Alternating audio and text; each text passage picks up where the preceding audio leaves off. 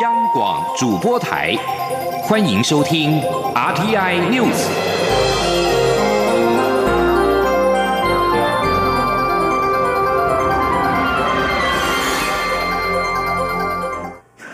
各位好，我是张旭华，欢迎收听这节央广主播台提供给您的 RTI News。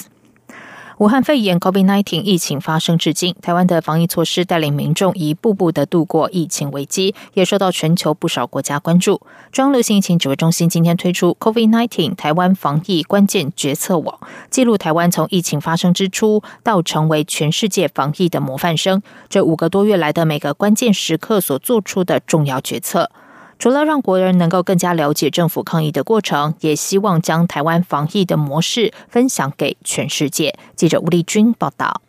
中央流行疫情指挥中心行政组组长、卫生福利部主任秘书郑顺平七号宣布，COVID-19 台湾防疫关键决策网正式上线，内容包括决策关键时间轴、成功防疫因素、台湾卫生医疗体系基础以及重大政策四大部分。郑顺平指出，COVID-19 台湾防疫关键决策网以时间轴的方式清楚记录，从去年十二月三十一号迄今，整整一百六十天，指挥官陈时中带领团队及全体国民对抗 COVID-19 疫情的重大事件及关键决策，从任意日起点进去，都可看到当天所有的国际疫情、重大疫情以及边境政策等等，并从中看到台湾做出各项。超前部署的脉络，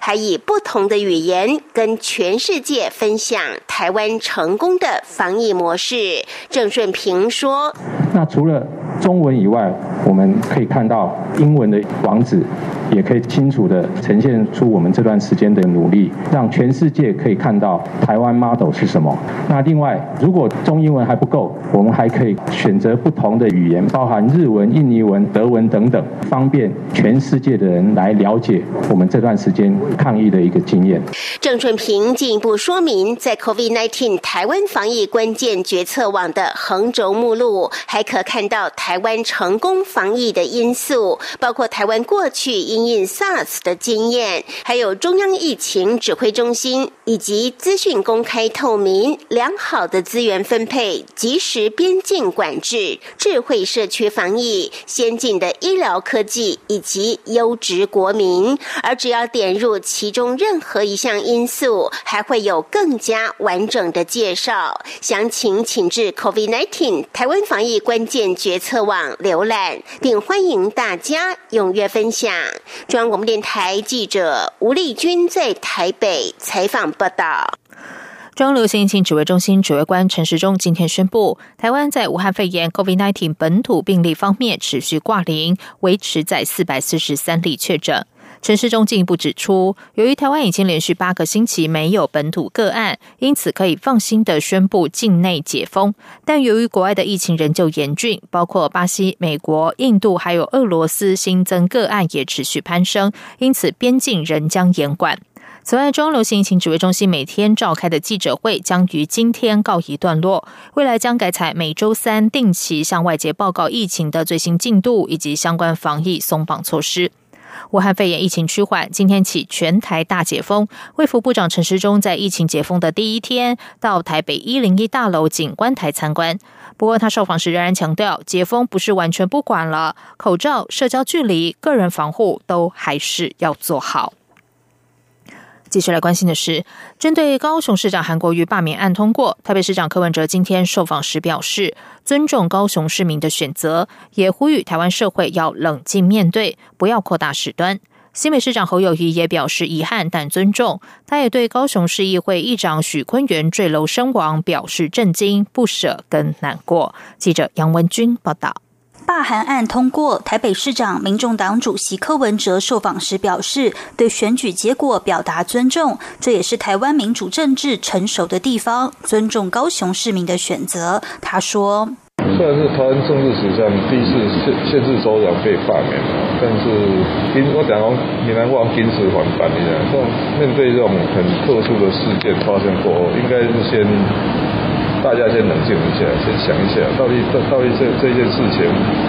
对什么台湾社会将来的影响是什么？至于后续高雄市长补选，柯文哲指出，民众党目前没有安排谁选，也没有计划。他认为选议员还可以，选市长赢的机会不大，最多只是表达政治理念。就算白蓝合作，也只是嘴巴讲讲，都没有讨论。新北市长侯友谊受访时也表示遗憾，但尊重。他说，韩国瑜也有带着团队努力把市政防汛防疫做好，希望韩国瑜和他的团队们不要。气馁，如果再有机会为国家社会做事，再一起加油。针对高雄市议会议长许坤元坠楼身亡，柯文哲表示，他除了对亡者表达哀悼及对家属表达安慰外，也要呼吁台湾社会面对这种事情要冷静，不要扩大事端。侯友谊则表示，这个消息令人震惊、不舍跟难过。中央广播电台记者杨文君台北采访报道。高雄市长韩国瑜罢免案通过，高雄市议长许坤元在得知后表达难过和遗憾，事隔不到三小时就被发现从住家十七楼坠楼身亡。意外发生之后，一些政治人物还说起风凉话，遭到外界批评。国民党主席江启臣今天上午再度南下，他受访时指出，对于外界的一些恶意揣测以及没有同理心的发言，他感到不可思议，而且愤怒。呼吁政治人物的一言一行要对社会负责，不要在此时与任何人的伤口上撒盐。江启臣说，选举罢免已经结束，希望悲剧到此为止，呼吁大家冷静、理性思考高雄未来的发展。高雄市议会议长许坤元坠楼身亡，依法要报行政院备查并函知市府，同时依照高雄市议会组织自治条例，由议会会议来决定补选。市议会秘书长黄景平受访表示，依法要办理补选，不过相关法令并没有细节，所以要由议会来讨论。在外电消息方面。美国非裔男子弗洛伊德之死引发的示威潮，六号进入了第十二天，成千上万人六号走上华府等美国各大城市的街头，要求终结种族主义和警察暴力。有民众高呼：“我们再也受不了了。”路透社报道，本周美国大大小小城市，还有世界各国的民众都出面声援。美国首都华府的游行逐渐茁壮，成为全美的规模最大的游行。在美国人口最多的加州、洛杉矶、旧金山等地，也都有示威活动。大批民众游行到乔治华盛顿大学医院前方时，高喊“举手了，别开枪”，为希望而走，并非为仇恨而行，以及“我不能呼吸”。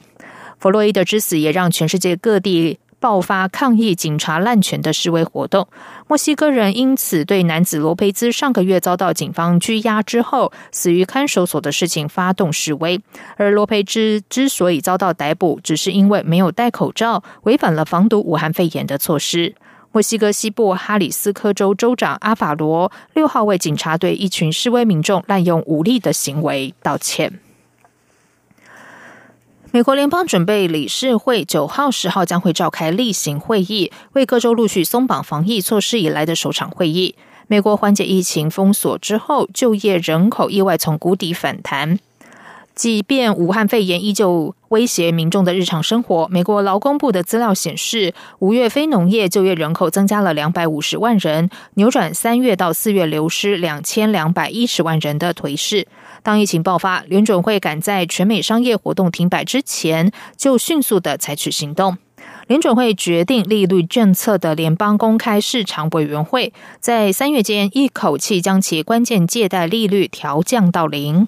而相当于美国中央银行的联准会，还提供数兆美元的流动资金，提供贷款给中大型企业，挹注银弹给州和地方政府。联准会主席鲍尔誓言，如果有需要，将会祭出更多的措施。尽管如此，美国的经济仍然没有摆脱困境。西班牙对外银行首席美国经济学家卡普认为，联邦公开市场委员会短时间内不会动摇立场。以上，央广主播台，谢谢收听。